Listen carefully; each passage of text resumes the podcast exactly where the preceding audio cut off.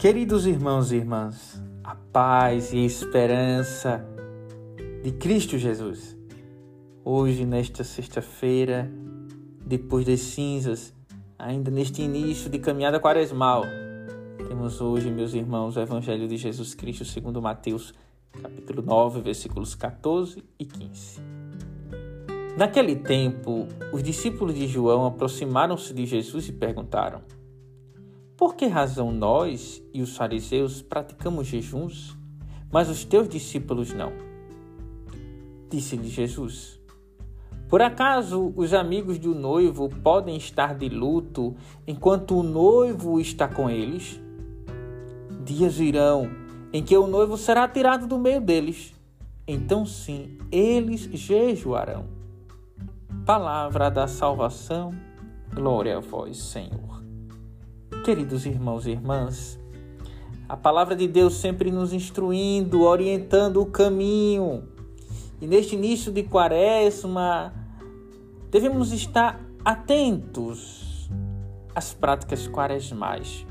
Hoje o Evangelho, mais uma vez, toca no que se diz respeito ao jejum. E aí nos encontramos aqui diante de uma cena, os discípulos de João questionando Jesus. Por que razão nós, os fariseus, praticamos jejuns, mas os teus discípulos não? Os discípulos de João, meus irmãos, e os fariseus têm um conceito de jejum um pouco transformador. Eles reduzem apenas aos atos de mortificações, que pouco contribuem para uma mudança de vida. Quando estamos ali reduzidos a esses atos, tão somente. Jesus não. Em Cristo há uma nova proposta de jejum e é mais eficaz e muito mais transformadora para, Je para Jesus, meus irmãos. Em Cristo, o jejum significa o sinal de uma ausência de algo que está faltando ou de uma situação que precisa ser transformada. Por isso, meus irmãos, que o jejum, por isso aqui, que os seus discípulos, os discípulos de Jesus, não estão jejuando. Não estão jejuando por quê? Porque porque Cristo está presente, porque não há ausência, mas há a presença ali de Jesus. Isso é muito interessante. Por isso os discípulos não praticam o jejum que praticam os discípulos de João e os fariseus. Porque, meus irmãos, os discípulos de Jesus farão sim esse sacrifício penitencial. Farão sim o jejum, mas quando Jesus não estiver mais no meio deles. Por isso que aqui, veja como o nosso Senhor fala: por acaso os, os, os amigos do noivo podem estar de luto enquanto o noivo está com eles? Não! Porque enquanto o noivo está com eles, há ali uma celebração. Há ali uma celebração de uma aliança Há ali uma vida é, na fraternidade, na presença. E nosso Senhor diz: dias virão. Aí sim, quando o noivo for tirado do meio deles, então sim, eles jejuarão. Meus irmãos, a partir de então, há um entendimento melhor dentro deste conceito evangélico, desta relação do jejum, dos discípulos de João, os fariseus, com o jejum aqui apresentado por Jesus. O noivo em questão aqui é o próprio Jesus. E estando com seus amigos, eles não podem estar de luto. Não podem estar de luto. Mas por que o luto? Por que comparar o luto com o jejum aqui? Porque o jejum é comparado a uma situação de luto, de perda, porque se toca na realidade desta ausência. Então, o jejum é algo que indica não apenas esse afastamento, mas um profundo desejo de reparação, de transformação, de edificação. Os discípulos de Jesus terão sim essa oportunidade de jejuar depois que Jesus for tirado do meio deles.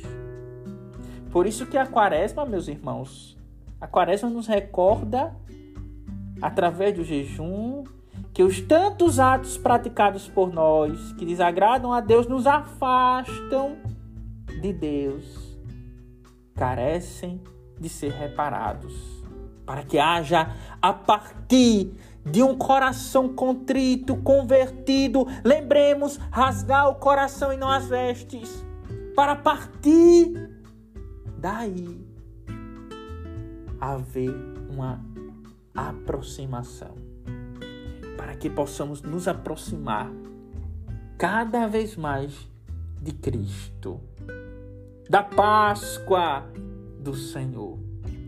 Por isso, quando assumimos mudar de vida a partir da realidade que nos é apresentada hoje, do jejum, meus irmãos, um jejum comprometedor, que se encarna na realidade, no testemunho evangélico, aí sim tudo se transforma. E os nossos atos serão um jejum que agrada a Deus vinculado a uma vida de testemunho, de oração. Meus irmãos, precisamos entender a necessidade de estar cada vez mais próximos de Jesus. Viver em Cristo enquanto enquanto podemos não nos afastar de Jesus. Que cena bela a resposta de Jesus aqui neste evangelho. O noivo, o noivo está aqui. Ele é o noivo. Por isso os discípulos não devem jejuar. Se limitar a este jejum de mortificação tão somente, ou entender que o jejum é esta presença, numa ausência tão necessária que deve nos levar a uma conversão, a um sentido novo. É este o jejum que precisamos praticar e viver. Claro, lembremos, meus irmãos, não façamos como os fariseus, que deixam a cara ali emburrada, entristecida, sofredora, para demonstrar aos homens o jejum que estão praticando. Lava teu rosto, é o conselho evangélico. Lava teu rosto, perfuma tua cabeça, o sorriso sereno, para que o teu pai que está oculto e vê tudo que está oculto, o teu pai que vê tudo que está oculto, ali vê o teu jejum, a tua penitência, a tua mortificação. E a recompensa vem dele. Na verdade, quando vivemos um jejum de fato verdadeiro, quando vivemos um jejum com o coração contrito, na oração, com a caridade, com a penitência, quando vivemos essas práticas quaresmais, aqui pautado pelo jejum, já sentimos a presença, a recompensa misericordiosa de Deus em nossa vida. Assim, meus irmãos, tenhamos um santo dia. Hoje, dia de jejum, dia de abstinência de carne. Dentro desta quaresma, temos um dia de oração, um pouco mais de silêncio. Mas, sobretudo, lembremos de estar sempre ali, com o noivo, com Cristo. Louvado seja nosso Senhor Jesus Cristo, para sempre seja louvado. Queridos irmãos e irmãs, Assim caminhamos na nossa quaresma, sempre na oração, e é muito interessante este evangelho. Este evangelho, ele quer nos recordar, viu, que hoje é o dia do jejum, certo? Que a quaresma, este tempo quaresmal, esta observância quaresmal, devemos entender que este maior domínio que deve haver em nossa vida dentro deste tempo, por meio do jejum, da oração, da penitência, sejam agradáveis a Deus. Não sejamos como os hipócritas. Não sejamos como, os, como aqueles que fazem as coisas pensando tão somente nos atos, mas na vida transformada, na vida interior em Cristo. Eis o tempo de conversão. é o tempo favorável. Graça e paz em nossa vida. Temos um dia santo no jejum que é necessário hoje e já também nesta preparação tão importante neste tempo forte da quaresma.